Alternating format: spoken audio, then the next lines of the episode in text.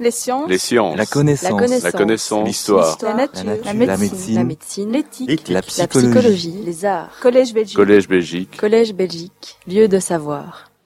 Madame la présidente de l'Académie royale de Belgique, monsieur le représentant du ministre Marcourt qui a tenu à vous présenter toutes ses excuses pour son absence euh, ce soir, madame le professeur Hurt, bien sûr, euh, chers consoeurs, chers confrères, chers amis, euh, c'est évidemment un, très grand honneur pour moi, mais c'est surtout un très grand plaisir euh, de, de vous accueillir ce soir au Palais des Académies de Bruxelles pour le lancement de ce cycle 2018 du Collège euh, Belgique. Et les raisons de se réjouir sont nombreuses. Tout d'abord parce que le Collège Belgique, créé il y a neuf ans par mon prédécesseur, Hervé Asquin, est une réussite. Une réussite par le, succès que rencontrent ses cours, par la qualité euh, des conférences qui y sont prodiguées et qui expliquent ce succès, par l'audience aussi, y compris à travers les podcasts que nous réalisons de ces cours du Collège Belgique. Le Collège Belgique est aujourd'hui un extraordinaire outil de diffusion du savoir et j'ai envie de dire de l'image de nos académies. Et si le succès est au rendez-vous, c'est notamment grâce à une personne extraordinaire dont l'incroyable familiarité avec le monde des chercheurs fut l'une des clés de la réussite de l'entreprise. J'ai nommé Majo Simoun. On ne soulignera jamais assez ce que lui doit le Collège Belgique. Elle qui, durant ces neuf années, l'a façonné de son talent et de son souci de la perfection. Cher Majo, encore une fois, mais on ne s'en lasse pas, merci.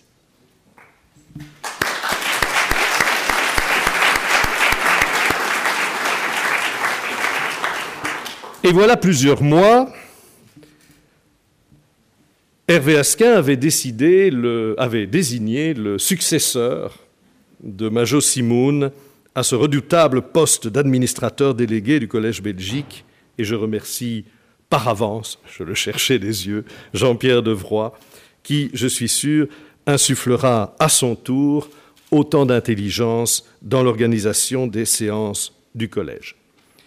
Qu'il me soit aussi permis d'associer à ces remerciements toute l'équipe qui gravite autour de Jean-Pierre et euh, que vous avez vu à l'entrée et sans lesquels, euh, évidemment, ce Collège Belgique ne fonctionnerait pas.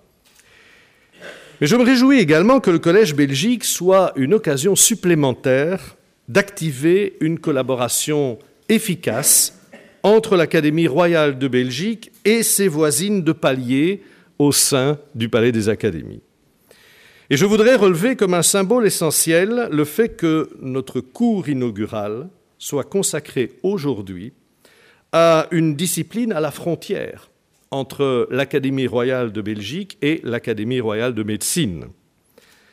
Je souhaiterais que nous multiplions les occasions de travailler ensemble, entre biologistes, chimistes, vétérinaires ou médecins, mais aussi entre philosophes, historiens, sociologues, anthropologues et praticiens ou chercheurs du secteur médical. Les académies ont un rôle essentiel à jouer dans la transgression des frontières disciplinaires. Alors quand en plus elles partagent les mêmes locaux, il y aurait quelque chose d'indécent et assurément d'idiot à ne pas encourager les échanges. Enfin, je me réjouis de cette merveilleuse collaboration qui nous lie au Collège de France. Le collège, comme on dit en France.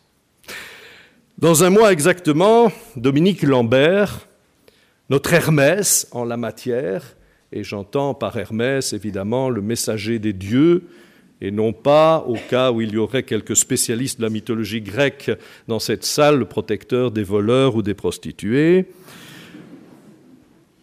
Dominique Lambert, donc, Jean-Pierre Devroy, l'administrateur délégué, moi-même, nous nous rendrons euh, place Berthelot, qui était à l'écran. J'ai dû bouger quelque chose, mais je pense qu'on pourra très rapidement euh, redonner euh, vie aux slides. Nous nous rendrons euh, au Collège de France pour renouveler notre accord de collaboration. Et j'espère l'élargir. car nous sommes plusieurs à penser, de part et d'autre de la frontière, qu'il faut profiter de cet accord pour construire des séminaires de recherche également, pour défricher de nouveaux champs. Et des discussions sont d'ores et déjà lancées, notamment avec notre collègue Alain Berthaud, qui est professeur au collège, mais qui est également membre associé de l'Académie royale de Belgique. En cette dixième année du Collège Belgique, nous nous attacherons donc à renforcer encore cette mission de diffusion du savoir et notre collaboration avec le Collège de France. Je souhaiterais qu'au-delà de la diffusion du savoir, le Collège Belgique fasse un large écho à la critique positive, aux défis de la recherche, à ses impasses parfois aussi, aux questions tout autant qu'aux réponses. Car si la science doit être défendue aujourd'hui, c'est en ce qu'elle est viscéralement porteuse de remise en question et de critique. J'aurais envie de vous dire que la science inscrit le doute dans ses gènes. Mais à y réfléchir, l'enjeu est sans doute dans un mécanisme d'ordre épigénétique. Car il s'agit bien d'exprimer notre patrimoine génétique en fonction des contraintes de l'environnement. Et n'est-ce pas là l'un des défis de la recherche que de continuer à exprimer la pensée critique sans la dénaturer. Je remercie donc le professeur Hurt pour avoir accepté notre invitation à inaugurer le cycle 2018 du Collège Belgique à Bruxelles. Je remercie le professeur Willems aussi d'avoir accepté de présenter notre collègue du collège. Et évidemment, je vous souhaite à toutes et à tous une passionnante soirée à la découverte de ce qui fait en fait notre identité profonde. Je vous remercie. Monsieur le secrétaire perpétuel, Madame la professeure euh, au Collège de France, Mesdames et Messieurs, en vos titres, grades et qualités, comme nous aimons à le dire par ici, pour être sûr de n'oublier personne, chers amis.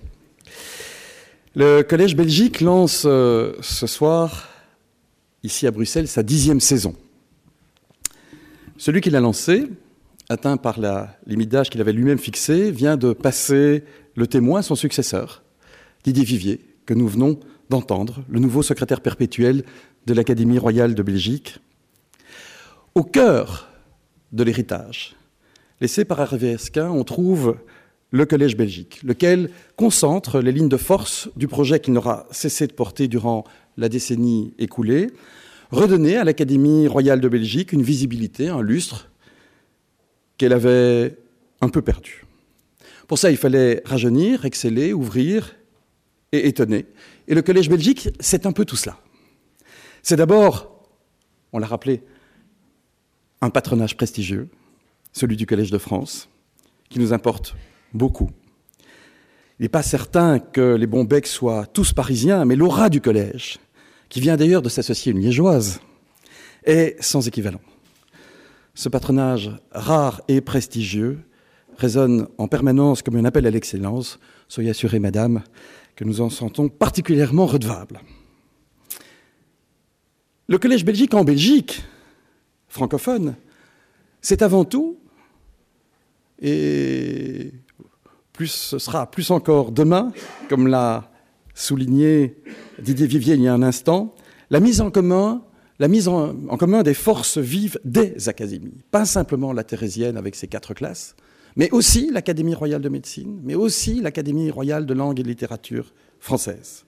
Ensemble, de plus en plus ensemble, le Collège Belgique peut compter sur un vivier naturel d'expertise et de curiosité sans pareil pour notre communauté. Ce vivier, que le secrétaire perpétuel se rassure, je ne compte pas profiter de cette tribune pour reproduire le jeu du francophonissime. si cette évocation dit quelque chose encore à certain. Ce vivier, donc, présente des relais dont le Collège Belgique offre une caisse de résonance. Voilà pourquoi, saison après saison, émanant des chercheurs de tout horizon et des artistes de tout bord, de tout poil, nous sommes amenés à découvrir, puis à sélectionner un étonnant kaléidoscope de propositions. Et à tous ceux qui nourrissent le programme du Collège Belgique, aux auteurs de ces propositions, que celle-ci soit retenue ou non, mais aussi à tous les académiciens qui ont à cœur de présenter le conférencier du jour, nous disons merci. Merci aussi évidemment à vous, cher public, qui à Bruxelles, à Namur, à Charleroi, à Liège et à Arlon, vous déplacez pour nous suivre. Et au-delà de ceux qui se déplacent, il y a ceux qui nous regardent, puisque toutes les conférences du Collège Belgique sont enregistrées et la plupart du temps filmées et assez vite mises de façon très professionnelle. Merci Colin, merci Nevzat sur le site l'académie.tv. Soit près de 1000 conférences aujourd'hui directement issues du Collège Belgique que vous pouvez consulter, vous pouvez visionner à la fois sur l'académie.tv, notre canal, mais à la fois, mais aussi si vous, le voulez sur YouTube. Pour faire tourner le collège, le manège, assurer son bon fonctionnement au jour le jour dans ses différents emplacements, on trouve une équipe bien en place, qui se connaît, difficile à prendre en défaut. Et évidemment, j'ai euh, les concernant un certain plaisir à filer la métaphore footballistique. Et c'est une équipe qu'on nom de l'Académie, je veux remercier euh, très très chaleureusement ce soir. Alice Pringuel, Éléonore Poncin à Bruxelles, Stéphanie Kless et euh, Vanessa Colombana à Namur. Pour filer la métaphore, je dirais, mais c'était un peu euh, qu'elles sont à la fois intraitables sur les passes courtes et, euh, et, aussi sur les têtes hautes, et qu'elles sont comme la défense de la Juve, qui est une autre, la vecchia, la une autre vieille dame en pleine santé, comme nous. Euh, elles sont intraitables, c'est une assurance tout risque, presque une garantie de succès avant même de taper dans le ballon. Cela étant, le lancement de cette dixième saison est marqué en interne, on vous l'a dit, par le départ des deux figures qui ont créé incarné et porté le collège depuis son premier jour. Hervé Asquin, son architecte, et Marie-Jo Simoun, sa grande prêtresse. Oui, je sais, Marie-Jo. Grande prêtresse, ça ne va pas tellement bien. Mais je compte filer la métaphore grecque, si tu veux, à partir d'ici. Gardant bien de filer mal la métaphore épigénétique en suggérant par exemple que votre retrait conjoint s'apparenterait à l'inactivation simultanée du chromosome Y et du chromosome X, et ça que le grand euh, créateur nous protège à jamais d'une telle monstruosité. On a déjà commencé à rendre hommage au travail de refondation réalisé par Hervé Asquin. D'autres s'exprimeront, l'histoire jugera de cette œuvre euh, démurgique, aux accents quelquefois herculéens, pour ma part, et pour avoir euh, eu le privilège de vivre au plus près cette refondation, il me semble que l'Académie royale de Belgique, sous son impulsion, est passée du statut de petit sanctuaire extramuros à l'antique prestige encore révéré par quelques têtes chenues, à celui d'une ruche réinstallée au cœur de la cité, pourvue d'un clergé élargi, féminisé, rajeuni, bourdonnant d'activité, dont le Collège belgique reste le cœur. Je pense que nous tous une grande, nous avons tous une dette de gratitude vis-à-vis d'Hervé Asquin. Et puis, et puis il y a Marie-Jo Simoun, Majo, si menue, si élégante, au propre comme au figuré, si redoutablement efficace surtout, si connectée avec tout ce que notre communauté francophone de Belgique compte comme talent dans tous les domaines, connaissant et les personnalités et leur histoire, et l'histoire de leur histoire, c'est-à-dire de leurs maîtres et de leurs institutions. Mais j'ai aussi douce et si résolue, modèle de ce que peut être une grande serviteur de l'État, se faisant de la discrétion une vertu cardinale, un triomphe de la diplomatie douce. Majot présente tous les soirs de collège aussi, veillant aux détails tant matériels que psychologiques, irremplaçable, la perle absolue, la trouvaille d'Hervé Asquin, Majo est là ce soir et pour lui témoigner notre immense reconnaissance, je vous demande de lui réserver des applaudissements à la mesure de ses mérites.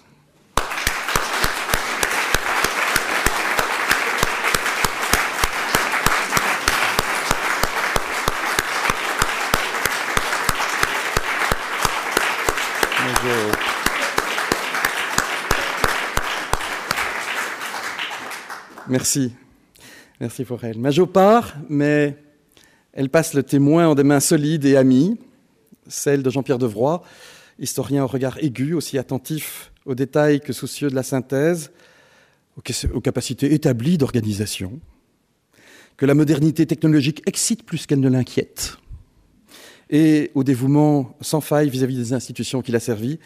Très cher Jean-Pierre, que cette euh, nouvelle responsabilité t'apporte le meilleur, entre satisfaction pour le travail bien fait, stimulation intellectuelle et rencontre avec des personnalités passionnantes. Et que vive le Collège Belgique. Je vous remercie de votre attention.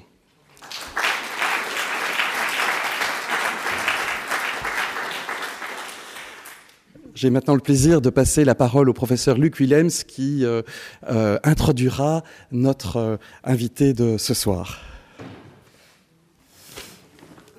Bonsoir.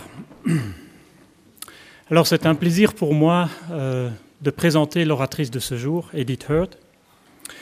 Et ce ne fut pas une tâche facile, je n'ai écrit qu'une page de quelques notes, contrairement à mes prédécesseurs, donc je vais le faire court en deux, trois minutes. Je crois que c'est assez difficile de présenter une oratrice de cette qualité, tant son CV était impressionnant. Donc elle est née à Londres et elle est généticienne de formation. Elle a réalisé ses études en sciences naturelles à l'université de Cambridge. Elle a préparé son doctorat à l'Imperial Cancer Research Fund à Londres également, doctorat qu'elle terminera en 1990. Elle a ensuite effectué un postdoctorat à l'Institut Pasteur jusqu'en 1993. Depuis janvier 2010, elle dirige l'unité de génétique et biologie du développement à l'Institut Curie de Paris, au sud de Paris. La mission de cet institut est de comprendre les mécanismes du cancer.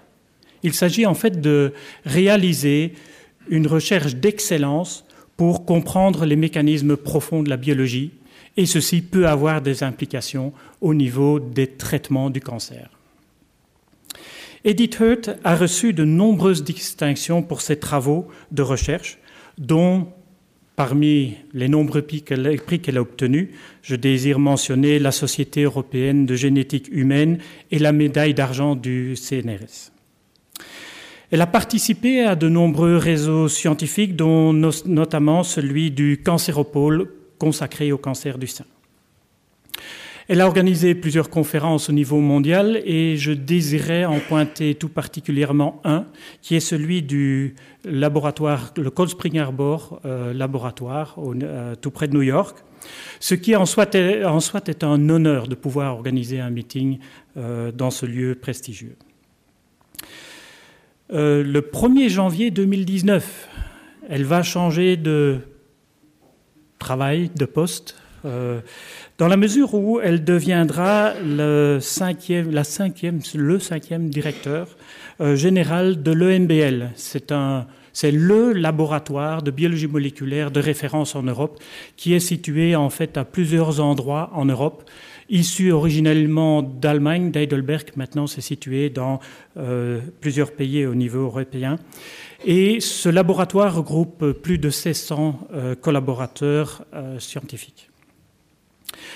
Alors je désire mentionner aussi qu'elle a publié de très nombreux articles scientifiques dans des revues de tout premier point, par exemple dans Cell, dans Science, dans Nature.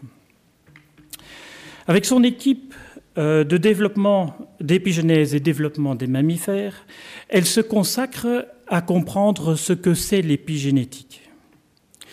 Je vais en deux minutes tenter de vous expliquer ce que c'est que, selon moi, la génétique et l'épigénétique. La génétique, donc, c'est ce qui concerne les gènes. C'est un grand livre de 3 milliards de lettres. C'est le support de la génétique, c'est notre ADN. C'est là-dessus que sont inscrits ces 3 milliards de lettres. Et l'épigénétique, en fait, ce sont les mécanismes qui ne sont pas directement inscrits dans ce livre.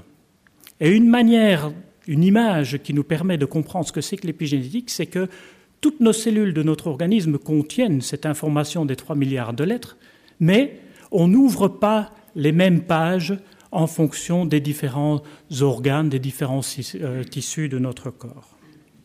Ceci permet donc d'utiliser certaines informations, certains gènes, en fonction de notre développement depuis la fécondation jusqu'à l'organisme que nous sommes. Et aujourd'hui, je pense que Edith Hurt va nous expliquer un problème de la femme. Le problème de la femme, en fait, c'est que on possède chaque fois deux copies de gènes de tous nos chromosomes, sauf nos chromosomes sexuels. Les femmes sont XX et les hommes sont XY. Et en fait, les femmes ont un gros souci, comme d'ailleurs toutes les femelles de mammifères, parce qu'elles ont deux chromosomes X, donc elles ont deux fois trop d'informations, et ceci peut leur causer un gros problème. Et ce mécanisme de régulation, de choix de quel chromosome, etc., sera utilisé au cours du développement. C'est un mécanisme excessivement complexe et ceci est une des contributions majeures, je pense, du travail de l'équipe de recherche de Edith Hurt.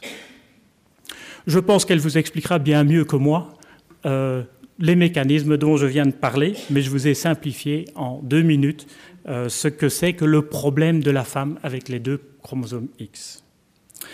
Je lui laisse donc la parole.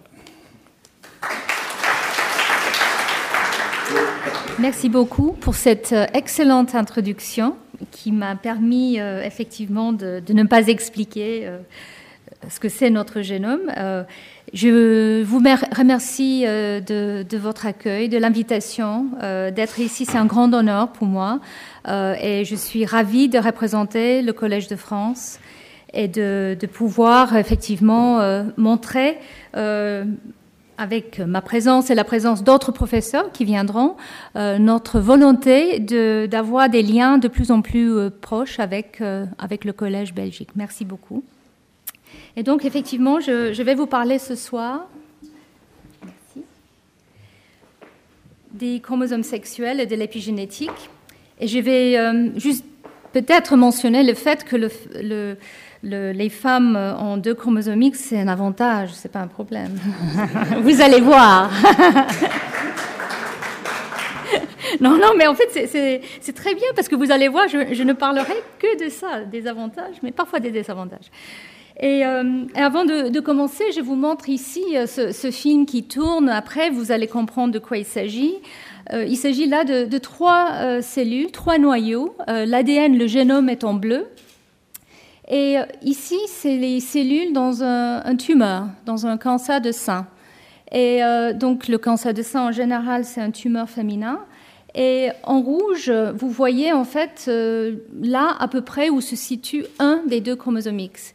Nous sommes très intéressés euh, par euh, les mécanismes épigénétiques au cours du développement, et je vais vous en parler, mais aussi euh, les dérégulations épigénétiques qu'on trouve dans le cancer. Et donc il s'agit ici d'un exemple de mon équipe, du type de travail qu'on fait pour regarder dans des cancers du sein la dérégulation épigénétique au niveau d'un des deux chromosomes X. Voilà. Donc, les chromosomes sexuels. J'ai choisi cette thématique cette année pour mes cours et ce soir, c'est le premier cours en fait de, la série. Euh, je continue lundi et ensuite pendant euh, tout le mois de février. Euh, et je vais parler des, chromosomes sexuels et l'épigénétique. Chaque année, je choisis un thème différent. Et cette année, j'ai décidé que finalement, les chromosomes sexuels étaient pas mal. Alors c'est toujours un peu problématique de, parler des chromosomes sexuels parce que déjà, les titres de mes cours souvent sont spammés le mot euh, ne passe pas bien. Donc j'étais ravie que finalement vous avez bien reçu euh, le titre de, ma conférence. Euh, et alors pourquoi les chromosomes sexuels sont, intéressants? Donc ici je vous montre les chromosomes de, l'humain. Pour tous nos chromosomes, nous avons deux copies, sauf pour les chromosomes sexuels chez le mâle. Et en fait, il s'agit de, deux copies euh, quasiment identiques, mais quand même euh, différentes, euh, en tout cas chez l'humain. il y a ce qu'on appelle des polymorphismes dans l'ADN. Donc l'ADN qui vient du père et l'ADN qui vient de la mère qui font finalement le génome de chacun de, de, nous est un tout petit peu différent. Donc c'est pour ça que nous sommes si différents, si variables. Mais alors, quand il s'agit euh, des chromosomes sexuels, vous voyez ici qu'effectivement, euh, à part euh, le, reste du génome est quasiment identique entre hommes et femmes, mais il y a quand même deux chromosomes qui, qui peuvent, qui sont différents. Donc, la femme a effectivement deux chromosomes X et les hommes ont un chromosome X et un chromosome Y. Et chez l'humain, en tout cas, euh, ou chez les mammifères, c'est euh, le chromosome Y qui donne, euh, on va dire, les, caractéristiques masculines. Et pourquoi les chromosomes sexuels sont là? Je ne vais pas vous faire un, cours sur l'importance de la reproduction sexuée, mais je voulais quand même juste citer le, fait que ce sont des questions qui sont débattues depuis des siècles et même depuis les dernières décennies. Pourquoi reproduire sexuellement? C'est euh, quelque chose qui semble quand même assez euh, complexe. il y a des désavantages, il faut trouver des partenaires déjà. Et, euh, puis, ça demande une énergie assez importante par rapport à l'organisme. Donc la reproduction asexuée qui existe quand même dans plusieurs organismes est peut-être plus évidente, moins coûteuse. Mais clairement, il y a des avantages parce qu'on retrouve cette reproduction sexuelle quand même de manière très répandue. Et c'est un débat qui continue. Euh, très récemment, il y a eu euh, donc un papier. Bon là, euh, c'est un peu moins excitant peut-être, mais même chez la levure, la reproduction sexuée est, bien, est avantageuse, et on peut on peut émettre plusieurs, plusieurs hypothèses pour ces avantages. En tout cas, l'avantage le plus évident, c'est, on va dire, le brassage génétique, la variation génétique avec chaque reproduction sexuée, on va mélanger euh, les, génomes euh, mâles et femelles et, puis on va avoir ce qu'on appelle de la récombinaison qui permet effectivement euh, un brassage du génome pour que à chaque génération, même si on transmet des caractères, on a quand même une variation qui, peut se, produire, qui a clairement des avantages. Et du coup, la sélection naturelle fait que c'est une manière de, se reproduire qui est inventée encore et encore. Et donc, euh, les chromosomes sexuels sont là justement pour aider euh, ce type de, reproduction. Mais euh, il y a plusieurs manières de le faire. Comme je l'ai dit, c'est quelque chose qui a été inventé encore et encore. Et donc, le système chez l'humain et chez les mammifères est de ce qu'on appelle la hétérogamétie chez le mâle. En fait, c'est le mâle qui a les chromosomes sexuels qui sont différents et la femelle, les femmes, ont euh, les deux X euh, identiques. Et qu'est-ce qu'il y a sur le chromosome euh, qui est différent? Le Y, il y a un gène, ce qu'on appelle le SRY, qui est un facteur qui est important pour déclencher la différenciation masculine. Et donc ici, il s'agit effectivement d'un gène dominant sous le Y qui va définir que les hommes deviennent des hommes un individu euh, qui n'a pas de chromosome Y et un seul X va être euh, une femme. Donc, euh, je souligne le fait que nous sommes tous ici des femmes par défaut. messieurs, c'est votre Y qui fait que vous êtes homme, mais vous allez voir que finalement, ce, chromosome Y a quelques gènes très importants, mais pas beaucoup de, de gènes. En tout cas, voilà notre manière de faire, mais il y a plusieurs différents systèmes donc, euh, par exemple, euh, chez certaines mouches, chez la mouche de vinaigre en particulier, hein, qui est un, système, un organisme d'analyse euh, génétique depuis plus qu'un siècle, il a été découvert, et d'ailleurs c'est ici que le, système de chromosomes sexuels a été très étudié. Il a été découvert qu'ici il s'agit d'un locus, d'un gène qui est sur le chromosome X qui va déterminer le sexe. Donc ici, il faut deux copies de ce gène pour qu'une euh, femelle devienne une femelle. Avec une seule copie, l'individu euh, devient un mâle. Donc un système très, assez différent de, ce qu'on trouve chez les mammifères. Mais il y a aussi d'autres types de chromosomes sexuels. Euh, on a aussi un système qu'on appelle ZW ou ZZ et ici, en fait, il s'agit d'un système où c'est la femelle qui est hétérogamétique, où c'est la femelle qui porte les deux chromosomes euh, différents et le mâle porte les deux chromosomes sexuels identiques. Et donc ici, il s'agit, un peu comme euh, le cas des mâles XY, chez les femelles ZW, il y a euh, parfois un gène dominant sur le, chromosome W qui va déterminer le sexe féminin. Et ensuite, on a aussi un système ZW, et ici, il s'agit en fait euh, euh, d'un gène qui est sur le, chromosome Z, qui euh, va déterminer en une seule copie une femelle et en deux copies le mâle. Et donc ça, c'est chez les oiseaux, le poulet et, d'autres organismes. Donc il y a plusieurs manières d'avoir des chromosomes sexuels et la reproduction sexuée. Et comment ces, chromosomes ont, apparu au cours de l'évolution? J'imagine que vous le savez peut-être que les chromosomes sexuels, qu'il s'agit de XY ou de WZ, à un moment ancestral, étaient en fait un, un, paire de chromosomes identiques, un paire d'autosomes.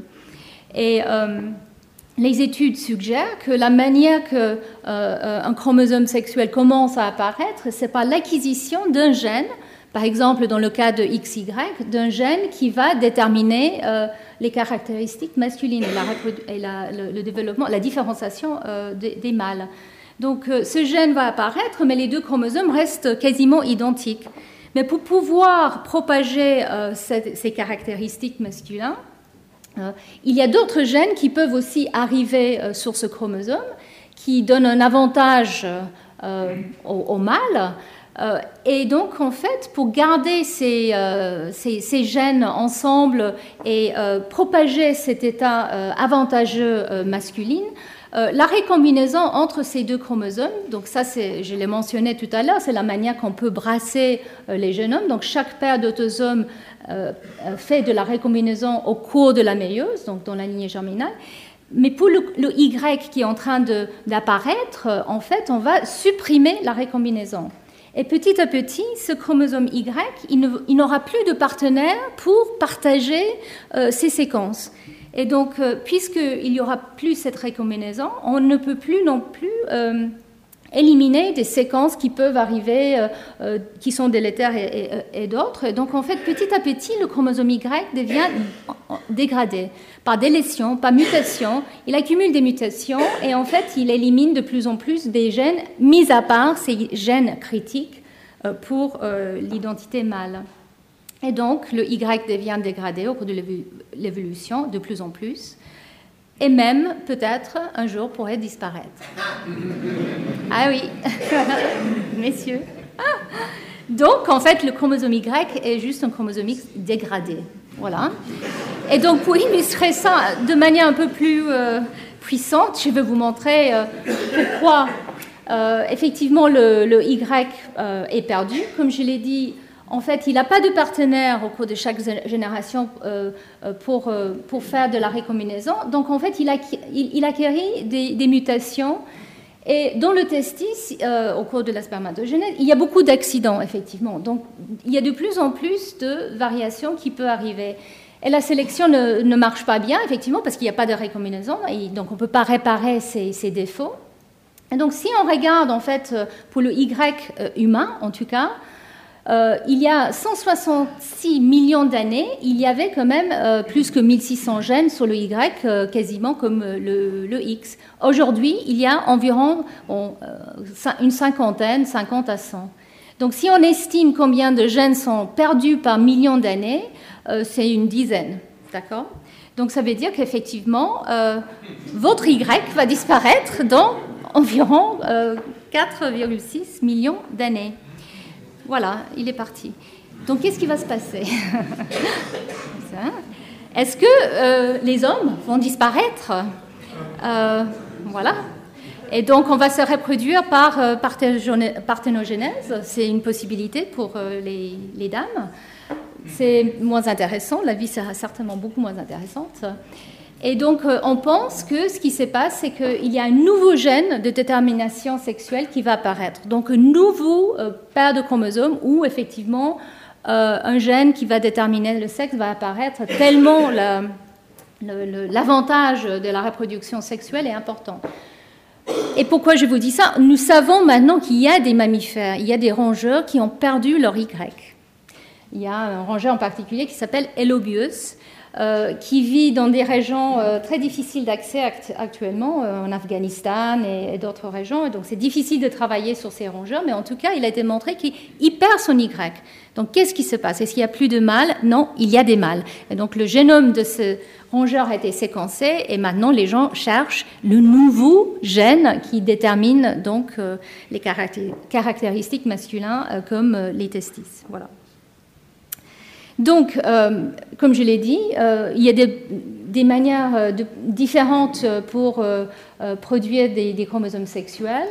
je vous avais montré tout à l'heure les, exemples des, des, systèmes ZW et XY, donc je vous montre ici aussi. Donc au cours de l'évolution, effectivement, il y a plusieurs différents types de, gènes qui déterminent euh, les caractéristiques soit mâles, soit femelles qui, apparaissent. Par exemple, chez les oiseaux, c'est ce gène ici, DMRT1, euh, qui est sur le chromosome Z. Et chez les mammifères, il y a certains mammifères qui n'ont pas euh, ce gène SRY dont je parlais, le testis determining factor. Par exemple, euh, le platypus, donc c'est une famille de, mammifères qu'on trouve surtout euh, en Australie, donc c'est les monotrèmes. Euh, ces mammifères n'ont pas un, gène SRY, mais alors il y a des, mâles et la reproduction sexuelle. Et donc eux, ils ont un autre gène qui détermine le sexe qui s'appelle AMH. AMH. Et ces platypus sont extraordinaires. Eux, ils ont 5 chromosomes X et 5 chromosomes Y. Donc c'est un système fascinant c'est quand même un mammifère qui se reproduit. Euh, bon, il y a des œufs, donc en fait, il y a des hypothèses que finalement le platypus ou les monotrèmes sont peut-être entre les oiseaux et les mammifères. C'est très intéressant. Bon, je ne vais pas vous faire un cours euh, sur l'évolution des mammifères. Mais je voulais, quand même souligner que, effectivement, même sur la détermination euh, euh, de sexe sur les, ces chromosomes sexuels, le gène qui, qui, est déterminant peut apparaître euh, à différents moments au cours de, l'évolution. Et donc, chez les marsupiaux, comme les kangourous, et chez l'humain et, les rongeurs, c'est effectivement le gène SRY qui semble être important. Et donc, les chromosomes sexuels peuvent être plus ou moins semblables. Comme je l'ai dit, le Y est en train de se dégrader petit à petit, mais dans certaines espèces, il est beaucoup moins dégradé. Même chez les, euh, marsupiaux, le chromosome Y est plus substantiel que euh, euh, chez, les, mammifères utériens comme l'humain. Donc je reviens quand même chez l'humain. Donc il y a une, différence quand même assez euh, impressionnante dans la taille. Le chromosome X euh, fait 153 millions de paires de bases, alors que le Y fait 50 millions de paires de bases. Et le nombre de gènes est quand même beaucoup plus important sur le chromosome X que sur le chromosome Y. Et comme je l'ai mentionné, sur le chromosome Y, euh, il y a peu de gènes, et ceux qui sont importants pour les caractéristiques mâles sont réduits à deux en fait. SRY que j'ai déjà mentionné, et puis un autre gène avec un nom imprononçable qui est important pour la spermatogenèse. Et les chercheurs euh, euh, aux États-Unis ont montré que juste ces deux gènes suffisent pour donner euh, les caractéristiques mâles. Donc, je pense qu'effectivement, le Y peut encore se grignoter jusqu'à juste ces deux gènes. Donc voilà cette euh, différence de taille, euh, surtout de, contenu, euh, pose des problèmes. Donc il y a deux types de problèmes qui sont posés au niveau des chromosomes sexuels. Le premier, c'est que il y a un seul X, en tout cas chez les mâles, versus deux paires de chacun des autres autosomes.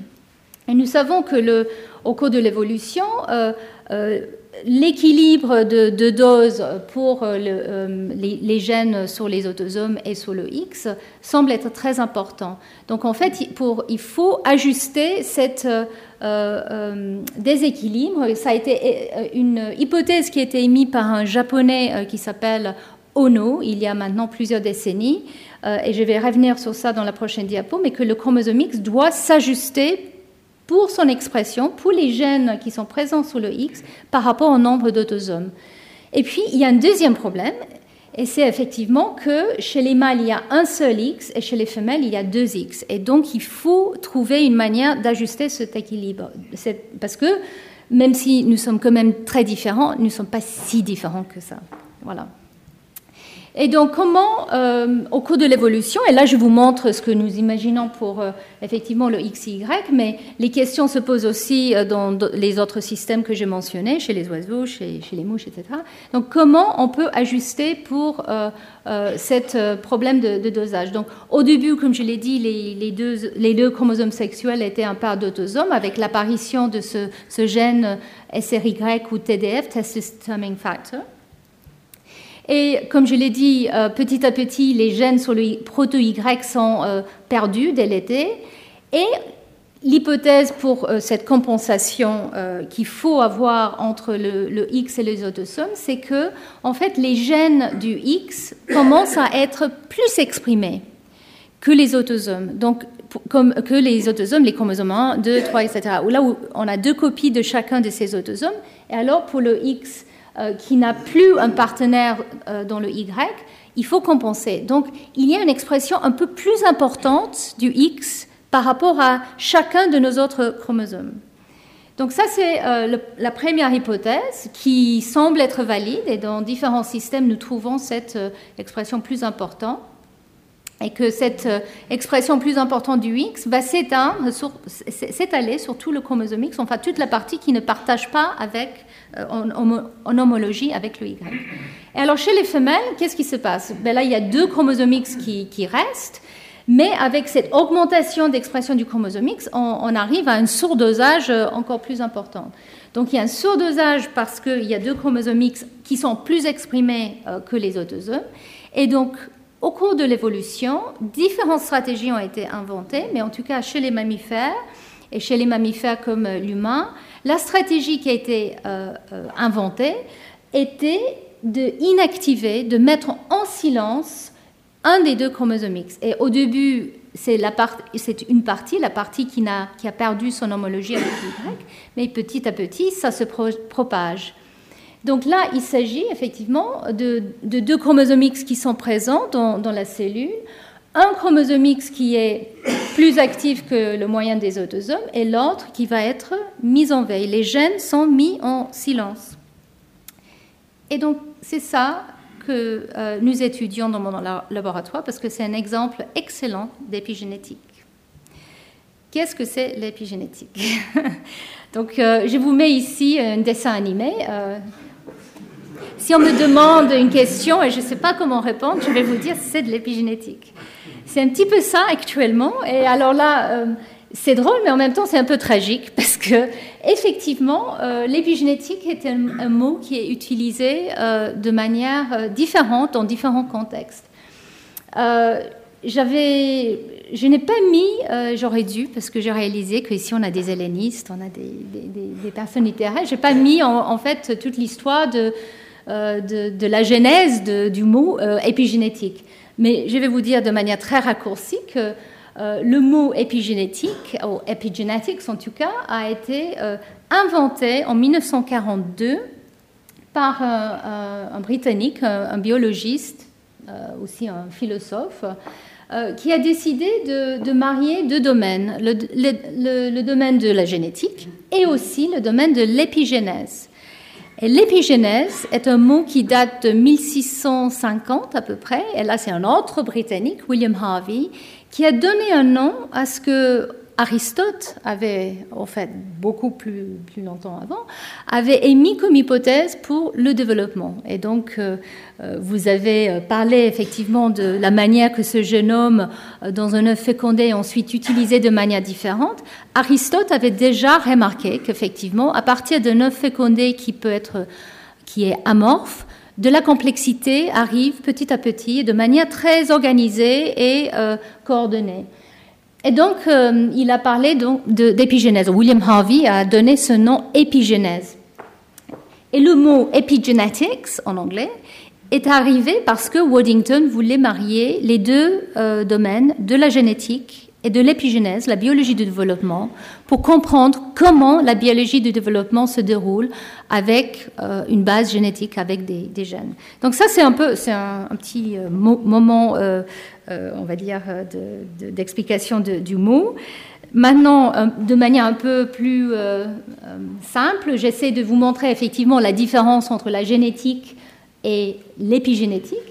Donc, les mutations dans notre séquence d'ADN ou les changements dans les paires de base de notre ADN vont donner lieu à des caractéristiques différentes ou, s'il s'agit d'une mutation qui est délétère, à, des problèmes différents. Mais en tout cas, ces changements euh, sont héritables à travers les générations euh, quand ils arrivent dans la lignée germinale, sont responsables, euh, par exemple, des différences entre nos espèces. et sont responsables, bien sûr, de, des caractéristiques que nous voyons ici. Je vous montre l'exemple de, de, couleur des, yeux. Ça, c'est purement basé sur des différences de séquences dans notre ADN. Et donc, ces, facteurs qui sont importants pour la couleur des yeux, en fait, ces, changements sont hérités de manière totalement génétique mendélienne. Qu'est-ce que c'est l'épigénétique? Donc euh, l'ADN est là, mais il est associé à différents types de modifications, de décorations, euh, pour permettre certains gènes d'être exprimés et d'autres pas. Donc c'était un petit peu ce que vous avez euh, introduit. Et donc ces différences épigénétiques peuvent être stables à travers les divisions cellulaires. Donc l'épigénétique est aussi héritable à travers les divisions cellulaires une cellule peut euh, donner lieu à des cellules filles euh, portant euh, un état épigénétique donné. Mais ces, changements sont plus ou moins stables. Ils peuvent être réversés. La séquence de l'ADN ne change pas, mais la manière que l'ADN est utilisé et, modifié peut changer. Et donc, pour moi, en tout cas, la définition de l'épigénétique, c'est tous les changements qui sont héritables dans les fonctions des gènes, que ce soit l'expression des gènes ou, d'autres fonctions, mais qui ne peuvent pas être expliquées par un changement dans la séquence de l'ADN. L'ADN ne change pas, son utilisation ou sa fonction change. Et juste pour terminer mes définitions, il y a aussi un mot qu'on appelle epigenomics, qui est, qui est plus récent. Et donc, euh, avec l'ère de la génomique, on parle maintenant de l'épigénomique. Et en fait, ici, l'épigénomique, c'est la caractérisation ou la visualisation ou la compréhension des changements épigénétiques qui peuvent être associés avec euh, les états épigénétiques. Donc en fait, épigénomique, c'est l'étude des modifications épigénétiques à l'échelle du, génome. Donc je vais revenir un petit peu sur, euh, sur ces termes euh, un peu plus tard. Donc voilà, pour, pour moi et d'autres personnes qui travaillent dans ce monde de l'épigénétique, les scientifiques, notre définition, je dirais, la plus habituelle est, ces changements héritables de fonctions de gènes qui sont qui ne sont pas dus à des changements de séquence de, l'ADN. Et donc c'est une euh, définition qui a évolué même depuis Waddington en 1942. On peut rediscuter de ça euh, après si vous voulez, mais en tout cas ça c'est, je dirais, la définition des années 80 euh, qui, est maintenant utilisée. Et donc, on a déjà parlé du développement. Ici, je vous montre le fait qu'à partir d'une cellule, l'œuf fécondé, le même génome, euh, nous arrivons à avoir différentes cellules avec des identités différentes. La manière que les gènes sont utilisés au cours du développement devient de plus en plus euh, compris. Et l'épigénétique, nous pensons, est important pour mémoriser ces états d'expression différentielle. Donc certains gènes sont exprimés, d'autres pas, dans chaque, chacune des cellules différentes de notre corps. Et comment ces cellules mémorisent leur identité, c'est l'épigénétique. Et donc pour euh, défaire la mémoire cellulaire, il faut défaire aussi euh, l'épigénétique, tout en gardant le même génome. Donc si vous connaissez les expériences de John Gurdon et de Yamanaka euh, qui ont gagné le prix Nobel en 2012, leur prix Nobel était pour la compréhension de la reprogrammation en fait des cellules. À partir d'une cellule adulte, on peut créer une cellule souche pluripotente, une cellule gène en reprogrammant. Et en fait, pour reprogrammer, il faut défaire l'épigénétique pour revenir à un état, on va dire, naïf, qui peut ensuite se différencier dans tout type cellulaire. Donc l'épigénétique, je dirais, euh, classique et woodingtonienne, peut se retrouver dans euh, ces, voies développementales. Je vais vous parler des chromosomes sexuels dans un instant, mais un des exemples classiques d'épigénétique chez les mammifères, en tout cas, et la manière que le chromosome X est inactivé. Je l'ai mentionné tout à l'heure, mais effectivement, un des deux chromosomes X est, épigénétiquement inactivé euh, au cours du développement. Euh, et ça, c'est le processus, je dirais, euh, le mieux connu peut-être chez les mammifères d'épigénétique. On parle aussi de changements épigénétiques au cours du, vieillissement. Et nous savons maintenant que si on regarde les jumeaux, quand les jumeaux sont jeunes, on regarde leur marque épigénomique ou leur marque épigénétique, on voit, et là vous voyez rien, mais en tout cas c'est un des marques épigénétiques, je vais le décrire plus en détail euh, dans un instant, c'est la méthylation de l'ADN. On voit que les jumeaux, euh, les jumelles ou jumeaux qui sont jeunes ont des épigénomes quasiment identiques. Leurs génomes sont identiques, évidemment, mais même leurs épigénomes sont identiques quand ils sont jeunes, quasiment. Mais avec l'âge, il y a de plus en plus de divergences. Donc les jumeaux divergent avec l'âge au niveau épigénétique. Donc il y a beaucoup d'intérêt par rapport à ça. Est-ce qu'il y a un lien avec le vieillissement? Est-ce qu'effectivement ces changements épigénétiques pourraient être contribués à certaines maladies avec l'âge? Ou est-ce que c'est simplement une conséquence de, euh, effectivement, l'épigénome peut vieillir aussi et, et c'est pas une conséquence, lui, c'est pas une cause du vieillissement. Donc c'est quelque chose qui est très intéressant. Beaucoup de, chercheurs sont intéressés par cet aspect, cette, euh, on va dire, euh, on appelle ça drift en anglais, cette divagation d'épigénétique avec l'âge. Et puis, je voulais quand même mentionner les cas euh, d'école presque classiques d'épigénétique dont vous avez certainement entendu parler. Donc, chez les, euh, chez les abeilles, vous savez qu'il y a une reine et euh, des, ouvriers, Il y a aussi des mâles, et en fait, les mâles, encore une fois, ils font pas grand-chose. non, ils, sont, ils sont mis à la porte. Ils sont là pour reproduire, c'est très important, la reproduction, et puis ils sont un peu mis à la porte. Par contre, il y a euh, les ouvrières qui, elles, elles, elles, peuvent pas se reproduire, elles font tout le, boulot, et puis il y a la reine qui fait pas grand-chose, sauf se reproduire. Mais ils ont tous le même génome, la reine et les ouvrières. Comment ça se passe? Mais vous savez tous que la gelée royale, euh, est utilisée euh, pour nourrir la larve qui va devenir la reine. Alors comment la reine est choisie, ça c'est toute une question en soi.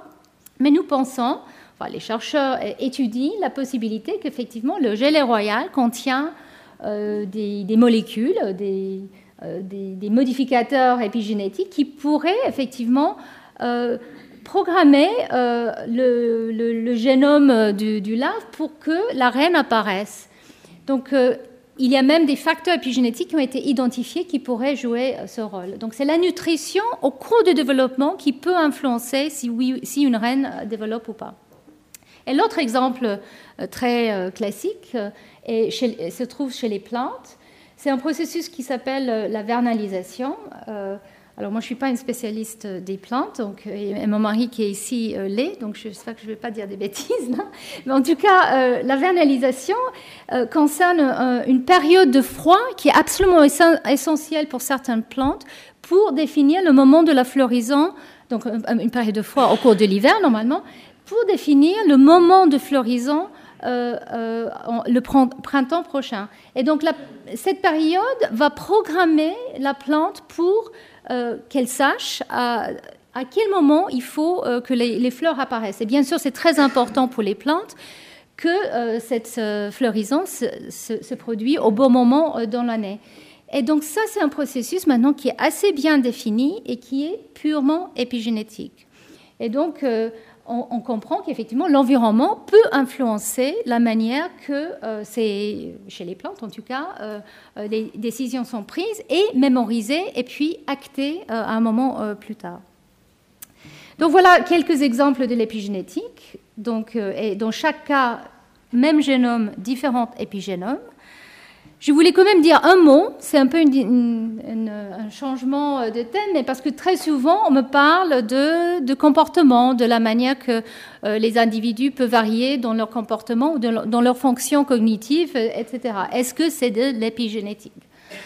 Alors, je dis pas non, peut-être, mais en tout cas, je voulais quand même revenir sur ces, euh, exemples de, de jumeaux ou même, on peut faire avec certaines espèces comme la souris, on peut avoir des, individus qui sont quasiment identiques euh, au niveau de leur génome, donc quasiment des clones, et on peut faire des expériences pour voir est-ce que les changements, les différences de comportement sont génétiques ou épigénétiques? Est-ce que l'environnement a une influence? Donc en fait, je, vais résumer euh, ce que je pense est maintenant euh, accepté avec les mots d'un très grand neurobiologiste, Eric Randel.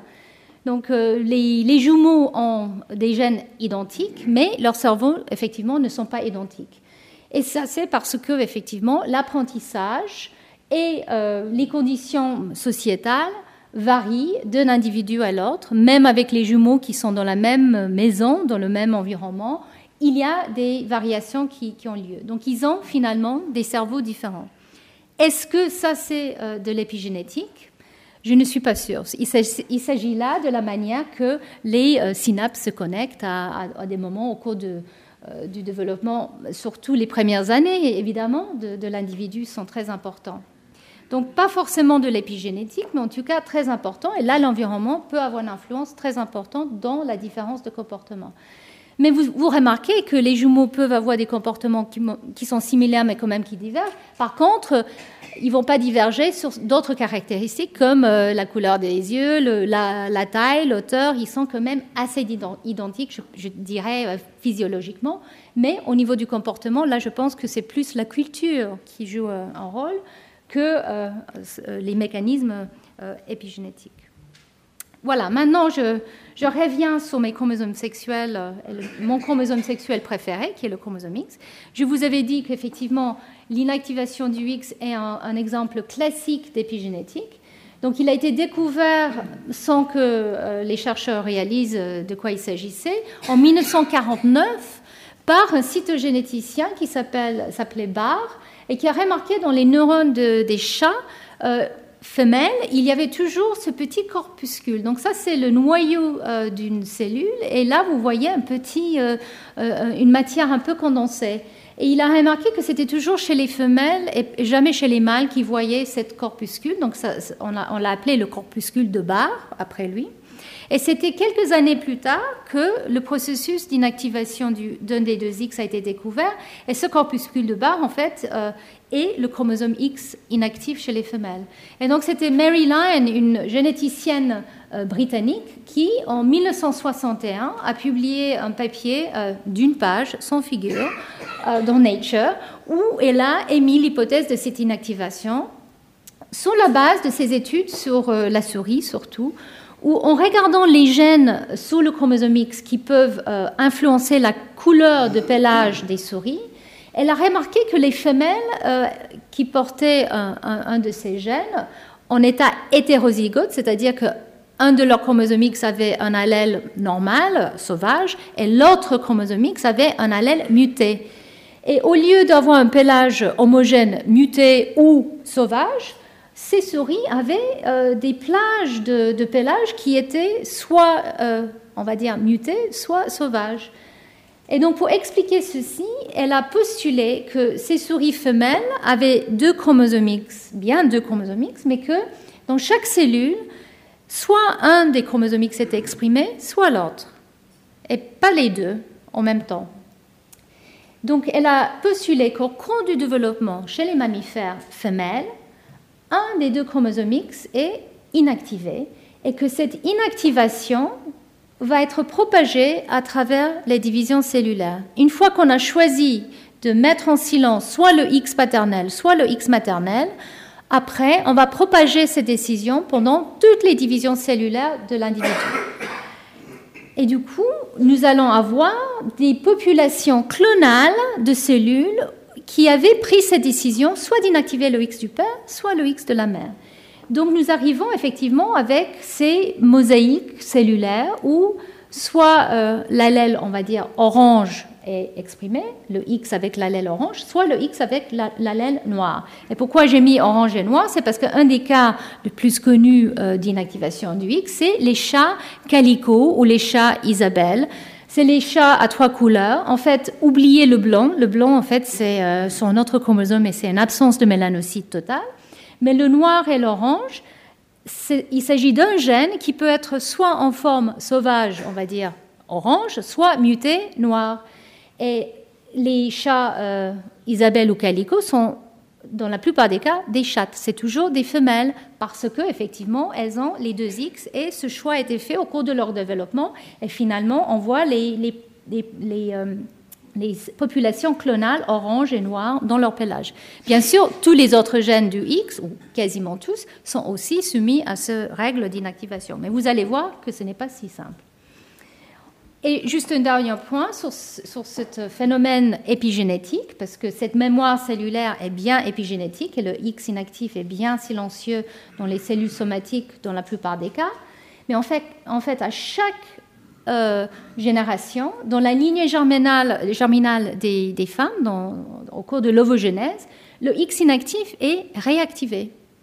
il a été mis en silence et puis il est reprogrammé dans la lignée germinale pour qu'au moment de la méiose, chez les femmes, les deux X sont actifs et ils se comportent comme un paire d'autosomes. Ils vont se recombiner et faire tout ce que les autosomes font. Donc à chaque génération, le X qui a été inactivé, il va être réactivé. Et après, en fonction de s'il est choisi ou pas au cours du développement, si c'est une femelle, il va être inactivé encore. Et bien sûr, si c'est un mâle, ce X restera actif. Donc, j'ai parlé un petit peu des mécanismes épigénétiques. Pour vous montrer un peu plus de détails de quoi il s'agit, voilà un noyau euh, euh, de cellules de femmes avec un X qui est actif et un X qui est inactif. C'est ce fameux corpuscule de barre que vous voyez euh, ici. Et quand on regarde de manière plus près de quoi il s'agit, ici je vous montre de manière très schématique un gène. Et dans cette cellule, les 1300 gènes du X, la plupart sont en silence. Donc ça, c'est montré ici euh, sans flèche parce que le gène, il n'est pas transcrit, il ne va pas produire de l'ARN ni de la protéine. Donc euh, chaque gène, normalement, est capable de produire un ARN qui, lui, va être traduit en protéine. Et sur le X inactif, ces gènes sont silencieux, ils ne produisent rien alors que sur le X actif, ils sont actifs et peuvent produire l'ARN et donc euh, de la protéine. Et ici, ce que je vous montrais euh, avec euh, des petits anneaux noirs, en fait, c'est une modification épigénétique qu'on appelle la méthylation. Maintenant, avec un peu plus de détails, il s'agit ici des, marques épigénétiques qui vont être là pour justement verrouiller cet état inactif des gènes. Alors, l'ADN de notre génome est euh, embobiné en euh, chromatine. je vais euh, vous montrer plus dans la prochaine diapo, mais en tout cas, cet ADN embobiné avec des protéines qui s'appellent des histones peut venir dans différentes couleurs ou goûts. Et donc, sous le X inactif, il y a de la chromatine très spécifique avec des protéines particulières qui, se mettent qui sont associées avec l'ADN en plus des modifications chimiques comme la méthylation qui va s'associer avec les cytosines dans, l'ADN. Et ensemble, ces marques vont garder l'inactivité des gènes sur le X inactif. Et ici, je vous montre une manière plus moderne de, vous démontrer le, X inactif et le X actif. Donc le corpuscule de Barr, il est là, vous le voyez. Et euh, quand on prend des sondes qui détectent l'ADN avec euh, une fluorescence, vous voyez que le X inactif et le X actif, tous les deux sont dans cette cellule. Mais le X inactif, il est plus ramassé, il est plus condensé. Et alors, c'est pour ça que nous avons ce corpuscule. Avec ce qu'on appelle des anticorps qui peuvent détecter de manière spécifique des protéines différentes, on peut aller regarder de manière encore plus détaillée l'état épigénétique de ce chromosome X. Et vous voyez ici euh, le corpuscule de bas associé avec euh, une modification d'une protéine ici. Alors la dernière chose que je voulais vous dire, c'est que ce chromosome X inactif, il a non seulement l'ADN associé à des protéines, mais aussi un ARN assez extraordinaire, qui est un ARN non codant, qui ne va pas produire une protéine. Et c'est cet ARN qui va déclencher tout le processus. Cet ARN, on l'appelle existe pour X Inactive Specific Transcript. Et cet ARN a évolué que chez les mammifères utériens, comme l'homme, la souris, pas chez les marsupiaux. Et c'est ça la manière d'inactiver le chromosome X. Cet ARN est absolument essentiel pour déclencher ce processus. Donc, je vous avais parlé de l'épigénétique, j'ai parlé un peu de la chromatine. Ici, je vous montre d'une autre manière l'ADN embobiné avec les histones en chromatine. Ce sont des nucléosomes. Et ces protéines, ces, histones qui sont utilisées justement pour euh, impacter l'ADN dans le noyau, sont aussi les porteurs d'informations épigénétiques. Donc, on a des, modifications des histones, et les variants même des histones. Et nous avons aussi des modifications de l'ADN lui-même, et donc je parlais de la méthylation. La méthylation de l'ADN, c'est une modification qui peut se rajouter, ne change pas la structure de la, double hélice, ne change pas la structure de l'ADN, mais peut changer la manière que l'ADN est lu par des protéines. Donc peut affecter la capacité d'un gène d'être exprimé ou pas. Donc ce sont des modifications, on va dire, classiques d'épigénétique. Et puis plus récemment, il y a eu une réalisation que l'organisation du noyau lui-même pourrait avoir un impact sur euh, la manière que les gènes sont exprimés ou pas. Et le chromosome X inactif en particulier, il est souvent à la périphérie euh, du noyau et une des idées euh, qui est encore pas tout à fait validée, c'est que se positionner comme ça à la, à la périphérie du noyau pour être une manière de, ségréger le chromosome X inactif euh, dans le noyau de, son homologue actif. Et enfin, il y a aussi ces ARN non codants. Je vous avais parlé de XIS, mais il y a plusieurs d'autres, et c'est tout un domaine en soi, les ARN non codants, qui jouent des rôles et qui sont impliqués aussi dans des phénomènes épigénétiques. Et je ne vais pas vous parler plus de, ça euh, ce soir. Donc je voulais quand même dire un mot sur ces mécanismes épigénétiques que nous commençons de plus en plus à comprendre. Nous savons maintenant que la perturbation des facteurs qui mettent en place ces marques épigénétiques est absolument critique pour le développement. Maintenant, on peut aller déléter ou modifier ces facteurs et montrer qu'effectivement, le développement ne se déroule pas comme il faut. Donc, ça, ça conforte l'idée qu'effectivement, les facteurs épigénétiques, les mécanismes épigénétiques sont absolument clés pour le bon déroulement du développement. Donc, c'est important pour la mémoire cellulaire. L'autre point qui est très important, c'est que ces modificateurs épigénétiques sont souvent mutés dans les cancers. Et ça, c'était une des grandes surprises avec le séquençage des génomes des tumeurs. C'était la découverte que souvent ces mutations qu'on trouve de manière très fréquente dans les, tumeurs, mais certaines mutations qui semblent être impliquées dans la mise en place de la tumorigénèse, se retrouvent dans les facteurs qui vont ajouter ces modificateurs. Par exemple, les enzymes qui vont déposer cette modification de méthylation sur l'ADN, ils sont souvent mutés dans les tumeurs. Donc ça c'est important parce que les modifications épigénétiques, ça j'ai oublié de le dire, enfin j'ai dit qu'ils sont réversibles, mais on, a même euh, des, traitements chimiques qui peuvent réverser les états épigénétiques. Contrairement à une mutation, la séquence de l'ADN mutée ne peut pas être réversée très difficilement. On peut essayer de la corriger avec la thérapie génique, mais c'est quelque chose qui est euh, extrêmement euh, délicat et même dangereux et pas facilement applicable à toutes les maladies. Par contre, les modifications épigénétiques peuvent être réversées. Donc il y a l'espoir qu'effectivement, dans des maladies comme le cancer, le traitement avec les drogues qui vont ajuster les modifications épigénétiques peuvent être très promoteurs. Et on sait qu'il y a des épidrogues, on les appelle, qui sont utilisés dans la clinique et qui sont, euh, euh, effectivement très efficaces. Euh, mais ceci dit, nous ne comprenons pas exactement comment ces épidrogues marchent. Donc c'est quelque chose à, à, prendre avec précaution. Donc je, réalise que je parle beaucoup et le temps passe. je vais essayer de ne pas parler beaucoup plus longtemps. Je voulais quand même euh, rapidement euh, évoquer deux, trois points qui sont euh, spécifiques à ce processus épigénétique qui touche le, le, chromosomique chez les femmes. Et pourquoi c'est un avantage en fait d'avoir deux X? Donc, une des choses que j'ai mentionnées, c'est que quand il y a une inactivation du chromosome X, nous nous retrouvons avec des individus qui sont des mosaïques cellulaires, qui expriment certains gènes du X, d'un X et de, l'autre.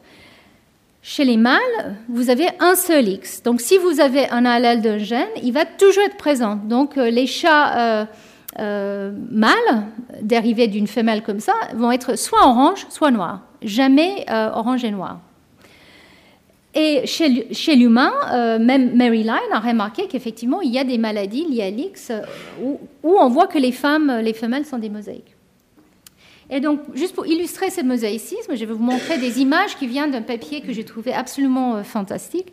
En fait, c'est des chercheurs qui ont mis sur un gène qui est sur le chromosome X, qui est un gène, on appelle ça les gènes du ménage, de ménage. En fait, c'est des gènes qui sont importants dans toutes les cellules, donc ils sont exprimés dans toutes les cellules mais ces gènes sont aussi soumis à l'inactivation aléatoire. Et donc, ces chercheurs ont étiqueté ce gène qui est toujours exprimé, soit avec une protéine fluorescente rouge, soit une protéine fluorescente verte. Et si les deux euh, allèles sont exprimés dans une femelle, on devrait avoir des cellules jaunes, parce que le rouge et le vert, ensemble, ça fait du, du jaune. Et ce qu'on voit quand on regarde dans ces souris qui femelles qui portent ces, gènes rouges et verts, les cellules sont soit vertes, soit rouges. Et vous voyez que dans différents tissus, et là c'est des sections de différents types de tissus, là c'est par exemple l'intestin, euh, là c'est le diaphragme, là c'est la langue, on voit qu'il y a un mosaïcisme de rouge et de vert dans chacun de ces tissus. Et en plus, ce mosaïcisme varie d'un individu à l'autre. Et ça, c'est parce que l'inactivation du X, même si elle est aléatoire en général au cours du développement, on peut avoir des proportions de cellules, c'est pas toujours 50-50, parfois c'est 60%, 40% qui inactivent le X paternel ou maternel.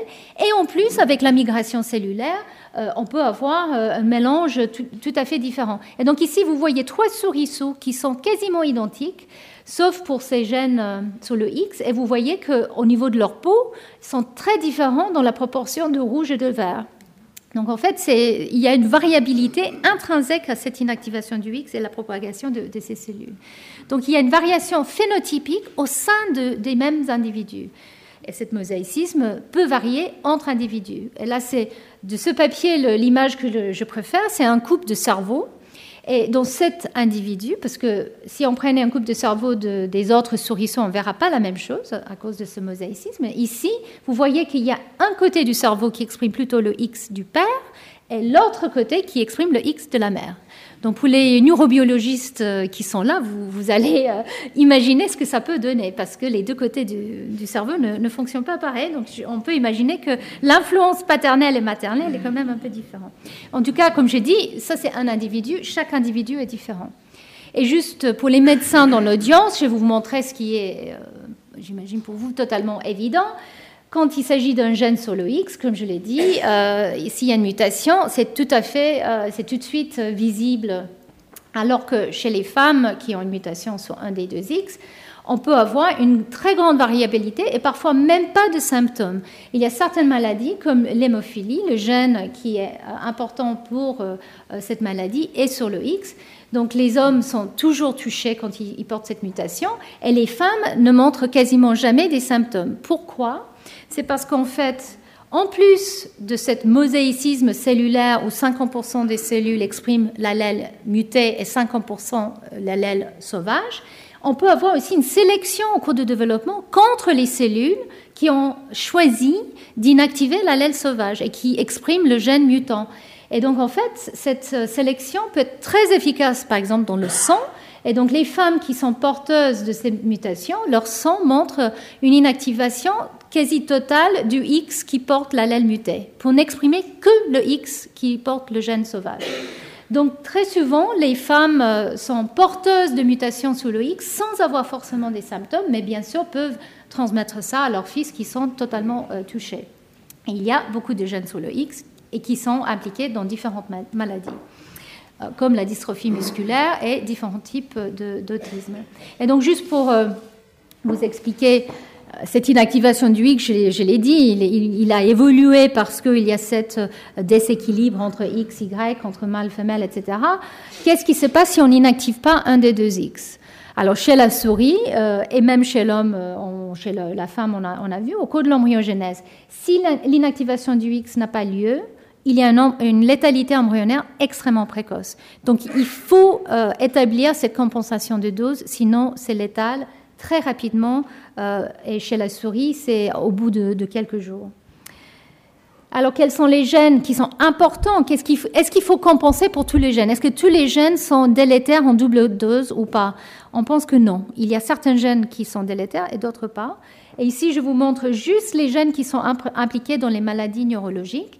Et je voulais illustrer en fait euh, un gène en particulier qui est le gène MSCP2, qui est un gène qui est impliqué dans le syndrome de Rett. Et vous avez peut-être entendu parler de, ce syndrome qui affecte que les filles. Les filles qui sont mutées sur un des deux allèles de MSCP2, de ce gène, euh, ont un syndrome qui donne en fait euh, des problèmes graves de, de langage, d'apprentissage et avec des, problèmes d'autisme et d'épilepsie euh, euh, et, des, arrêts cardiaques avec l'âge. Donc c'est un syndrome qui est très grave. Les filles atteintes euh, sont, très touchées. Les garçons qui sont mutés pour MSCP2 ne survivent pas en fait. Donc on n'a pas de garçons mutés pour MSCP2. Mais pourquoi je vous montre cet exemple en particulier? Parce que en fait, on a des garçons, il y a des hommes qui ont une duplication de ce gène sur leur seul chromosome X. Leur X est, un seul, mais ils ont dupliqué cette région avec MSCP2. Et ces, garçons, ils ont des problèmes euh, graves neurologiques aussi. Donc, pas de MSCP2 est létal, une copie d'MSCP2 mutée, mais avec un mosaïcisme cellulaire chez les filles, donne le syndrome de Rett, donc très grave. Mais une duplication d'MSCP2 chez, chez l'homme, chez le, mâle, donne aussi des, problèmes graves. Donc ça vous montre à quel point le dosage est absolument critique, juste pour un gène sur les 1300 qui sont sur le chromosome X. Et je vais vous euh, dire euh, dans un instant que même si on pense que le dosage d'MSCP2 est absolument critique au, cours du développement, il y a des situations où finalement il peut s'exprimer de manière euh, double chez les femmes sans avoir des conséquences. Donc cette histoire, cette notion de, dosage qui est absolument critique par rapport au chromosome sexuel est vraie, mais ça peut varier d'une étape de la vie à l'autre. Au cours de l'embryogenèse, il semble absolument critique de bien doser la productivité des chromosomes X, mais plus tard, il peut avoir euh, des changements et des variations. Donc, euh, je réalise que j'ai plus beaucoup de temps, donc je pense que je vais euh, terminer en vous parlant juste des conséquences de cet dosage aberrant qu'on peut trouver. Dans, le cas d'une femelle, d'une femme normale, on a un X inactif et un X actif, tout va bien. Dans un cas où euh, il y a un seul X, pas de Y ni de X, euh, ni, de, X inactif, on a ce qu'on appelle le syndrome de Turner. Donc c'est un syndrome. Alors pourquoi euh, une femme qui a un seul X a, des problèmes? C'est parce qu'il y a certains gènes sur le X qui doivent être exprimés en deux copies. Donc il y a certains gènes qui sont sous le X et le Y, donc qui sont partagés encore, quelques-uns, mais pas beaucoup. Euh, mais il y a aussi d'autres gènes qui arrivent à échapper à cette inactivation et l'absence de ces gènes donne quand même lieu à un syndrome parce qu'il manque une double dose pour certains gènes. Il y a aussi le syndrome de Klinefelter. Là, c'est un mâle parce que euh, c'est des mâles qui ont un, Y, mais qui ont deux X. Un des deux X est quand même inactivé parce que si on n'inactive pas le X, euh, on meurt très vite, comme je l'ai dit. Mais euh, la présence de copies supplémentaires des gènes qui échappent avec le Y en, face donne quand même un syndrome. Et puis, il y a des femmes euh, trisomiques pour le X qui ont trois chromosomes X. Et là, nous savons qu'un seul X reste actif, les deux autres X peuvent être inactivés. Et là, euh, parfois, ces femmes passent inaperçues. Il n'y a pas forcément des symptômes très importants, mais il y a quand même certains symptômes. Et dans le cas de, de tumeur, je vous avais montré cette image tout au début, hein, on pense qu'effectivement, dans le cancer, le X inactif peut être perturbé dans son, son état d'inactivité. Et donc, euh, voilà, les questions, c'est pourquoi un seul X euh, dans, les femmes qui ont le syndrome de Turner est un problème? Pourquoi, quand on a trois X euh, et deux sont inactivés et un reste actif, il y a certains gènes qui échappent à cette inactivation dont je vous avais parlé. Et puis dans le cancer, on sait que souvent le X inactif semble être perdu. Et nous pensons qu'effectivement, dans certains cas, c'est que certains gènes sont réactivés sous le chromosome X inactif. Et donc, euh, je vais terminer en vous montrant qu'effectivement, dans le cancer, euh, le corpuscule de Barr est souvent perdu. C'était Barr lui-même qui avait remarqué que dans les tissus euh, cancéreuses, on, ne trouve plus ce corpuscule qu'on voit dans les cellules normales. Ça, c'est des cellules normales, ça, c'est les cellules cancéreuses. Et je n'aurai pas le temps de vous montrer les travaux que nous avons publiés récemment, mais je vous montre simplement qu'effectivement, en cherchant les marques épigénétiques du chromosome X, dans le cancer du sein, nous retrouvons effectivement cette perte du corpuscule de bas. Donc, c'est des cellules normales ici, humaines, vous voyez euh, le X inactif. Et puis, dans les cellules, euh, certains types de cellules cancéreuses, nous trouvons une absence de, de cette corpuscule de bas. Par contre, on trouve toujours certaines marques. Le X inactif est toujours là, mais il est très perturbé. Et cette perturbation est d'une part génétique, enfin au niveau de la séquence ADN, on peut avoir plusieurs copies du chromosome X actif et inactif, mais il est réellement épigénétique. Donc ceux qui sont intéressés peuvent euh, aller euh, regarder le papier que nous avons publié, mais on a regardé les marques chromatiniens et on a trouvé qu'effectivement le X inactif est anormal dans les marques de la chromatine qu'il porte et certains gènes sont réactivés de manière anormale.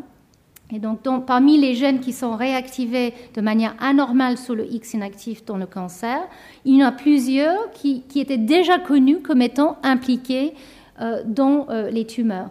Donc, est-ce que cette réactivation a été euh, impliqués dans la tumorogénèse, nous ne savons pas, peut-être pas, probablement pas, mais il n'est pas sûr. C'est une hypothèse qu'on est en train d'explorer. Cette réactivation, cette double dose aberrante, est-ce qu'elle a un rôle dans le cancer ou est-ce qu'elle est juste une conséquence de la perturbation épigénétique?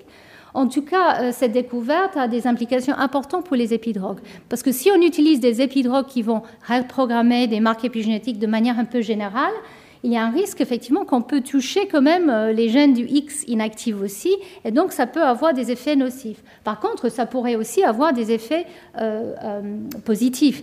Donc c'est quelque chose qu'il faut tenir en compte quand on fait des tests d'épidrogue. Il faut tester les cellules mâles FML et voir l'impact qu'on a avec ces tests. Voilà, et donc je pense que je ne vais pas vous parler en détail de tout ça. Je vais terminer en vous montrant que euh, même les gènes euh, normales, on va dire, euh, pardon, dans des cellules normales, on peut avoir des gènes qui échappent à cette inactivation. Et c'est ça qui donne ces, ces, problèmes, par exemple, dans le syndrome de Turner dont j'ai parlé. Et donc, euh, ces gènes, en fait, il a été étudié de manière un peu approfondie chez l'humain et maintenant chez la souris. Ces gènes qui échappent à l'inactivation, donc qui sont exprimés à partir des 2X, peut varier d'un individu à l'autre. Et je voulais quand même souligner ça parce que chez l'humain, jusqu'à 25% de nos gènes peuvent se réexprimer à partir du X inactif. Et cette euh, réexpression peut être euh, soit présente dans toutes les cellules et tous les tissus et de tous les individus. C'est à peu près 10% des gènes chez l'humain, donc euh, quasiment 150 gènes qui échappent toujours. Et puis il y a 15% des gènes qui échappent parfois et parfois pas. Et donc cette inactivation euh, qui a lieu est bien sûr importante pour le mosaïcisme cellulaire dont je vous avais parlé, mais en plus il y a une variabilité dans cet échappement à l'inactivation. Donc les femmes ont. Donc si je vous avais montré, enfin pour le, le, des chats, euh, ce n'est pas le cas. Euh, les, les, chats qui sont orange et noir on ne voit pas que parfois, en fait, euh, euh, il y a un pélage qui est entre les deux. Donc, pour certains gènes, ça n'arrive jamais, mais pour d'autres, et souvent, les gènes qui sont impliqués, par exemple, euh, ou qui sont exprimés dans le cerveau ou dans le système immunitaire, on voit qu'il y a un échappement variable. C'est très important parce qu'effectivement, comme l'a dit le découvreur de, de ce phénomène, un homme, je vous souligne, que génétiquement parlant, si vous avez rencontré un homme vous êtes tous pareils. Enfin, moi, c'est pas moi qui le dis. Hein, très prévisible au niveau d'expression du, du, chromosome X en tout cas. Mais pour les femmes, c'est extrêmement variable et donc les hommes et les femmes sont encore plus différentes qu'on imaginait. Et alors, on est tous uniques, mais les femmes sont encore plus uniques. Que... et donc, euh, juste pour terminer, il y a quand même des considérations très importantes et, graves, je dirais. Parce que ces gènes qui échappent, qui n'étaient pas tellement soupçonnés euh, au départ, euh, cet euh, échappement peut être soit un accident, c'est-à-dire parfois ça échappe parce que ce n'est pas très bien inactivé. Comme je disais, les phénomènes épigénétiques peuvent être un peu réversibles, ou c'est important. Certains gènes doivent échapper parce qu'elles ont des fonctions spécifiques pour les femmes. Et donc le syndrome de Turner suggère que peut-être il faut quand même que certains gènes échappent. Mais en tout cas, ce qui est clair, c'est que cet échappement pourrait être lié à des différences qu'on voit dans certaines maladies, euh, par exemple qui ont un billet euh, pour les femmes ou les hommes, euh, métaboliques, immunitaires ou neurologiques. Et ça, c'est quelque chose qui devient de plus en plus intéressant. Et là, je vous prends un article qui publié, enfin une revue qui a été publiée l'année dernière, justement sur les, les, maladies euh, liées au système immunitaire. Donc les maladies auto-immunes sont extrêmement biaisées vers les femmes, euh, beaucoup moins chez les hommes. Euh, il y a même des différences pour les maladies infectieuses. Donc bien sûr, tout ça peut être en partie lié aux hormones. Hein. donc je ne vais pas du tout dire que certaines différences sont quand même hormonales. Mais maintenant qu'on réalise qu'il y a beaucoup de gènes qui sont peut-être impliqués dans certaines de ces maladies et qu'il y a une variabilité d'expression, d'échappement dans certains individus euh, dans, le système immunitaire, les scientifiques se posent de plus en plus la question est-ce que finalement, effectivement, euh, il peut avoir un lien entre le, degré d'expression à partir du X et euh, cette prédisposition à certaines maladies Et je voulais quand même souligner le fait que jusqu'à 6000 gènes euh, sont exprimés de manière différentielle entre hommes et femmes. Donc, bien sûr, là, je ne parle pas que des gènes du X, hein, je parle des, gènes euh, partout dans le génome des autosomes. Euh, et donc, euh, c'est en partie hormonal, mais dans des modèles murins, on peut distinguer hormonal et, chromosomes sexuels. On sait qu'il s'agit aussi des, chromosomes sexuels. Et justement, dans les essais cliniques qui ont été faits jusqu'à très récemment, euh, les médecins prescrivent des, doses euh, qui sont euh, ajustées pour les femmes aux, tests qui ont été faits chez les hommes, pour les doses, simplement en taille et en poids. Donc nous, les femmes, on est traitées comme des mini-hommes, les petits hommes. Enfin, c'est une vérité. Alors, il y a une logique, enfin, il y a une logique, il y a euh, des raisons importantes et historiques, par rapport à ça. Par exemple, on ne voulait pas faire des essais euh, cliniques ou des tests euh, de drogue sur les femmes qui étaient en âge de reproduction pour des raisons évidentes. Donc, en fait, de plus en plus, il y avait une focalisation sur les hommes comme les, on va dire, les cobayes pour les tests. Mais le problème, c'est que les femmes ne sont pas juste des mini-hommes. Euh, on est très, très différents. Et donc, c'est très important maintenant. il y a une prise de conscience euh, depuis quelques années, quand même, que si on veut aller vers la médecine de personnalisée ou la médecine de précision, on l'appelle maintenant, euh, et traiter les individus de manière spécifique, c'est évident que les hommes et les femmes vont être traités de manière différente et en fonction de l'étape de leur vie, comme je le disais, cet échappement à l'inactivation, par exemple, cette double dose d'expression, peut varier d'un tissu à l'autre et aussi avec euh, l'âge. Donc, euh, pour protéger de manière égale les hommes et les femmes, il faut effectivement euh, les traiter différemment. Voilà. Je vais terminer là en remerciant surtout euh, mon équipe et mes collaborateurs. Je n'ai pas vraiment parlé de, nos travaux, mais tout ce que j'ai dit était inspiré par les gens dans mon équipe. J'ai beaucoup de chance d'avoir une équipe très talentueuse et d'être dans un environnement qui est très riche à l'Institut Curie. Bien sûr, le Collège de France aussi, intellectuellement, mais pour faire euh, mes recherches, tout se passe à l'Institut Curie, qui est quand même un institut qui est dédié aussi à la recherche euh, sur le cancer. Je voulais encore vous remercier pour cette invitation. C'était un grand honneur. Et j'espère que je vous avais convaincu que euh, avoir deux X, c'est un avantage. Et euh, que je ne vous ai pas trop perdu avec les complexités des chromosomes sexuels et l'épigénétique. Voilà, merci beaucoup. Voilà, Madame Heurt, je pense me faire le, le porte-parole de toute l'assistance pour vous remercier très chaleureusement pour cette euh, démonstration que le poète avait définitivement raison, la femme est l'avenir de l'homme. Et, euh, je vous invite évidemment euh, au cocktail qui se tient dans la galerie de marbre et où l'un ou l'autre pourra continuer à vous poser, j'imagine, les questions qu'il souhaite.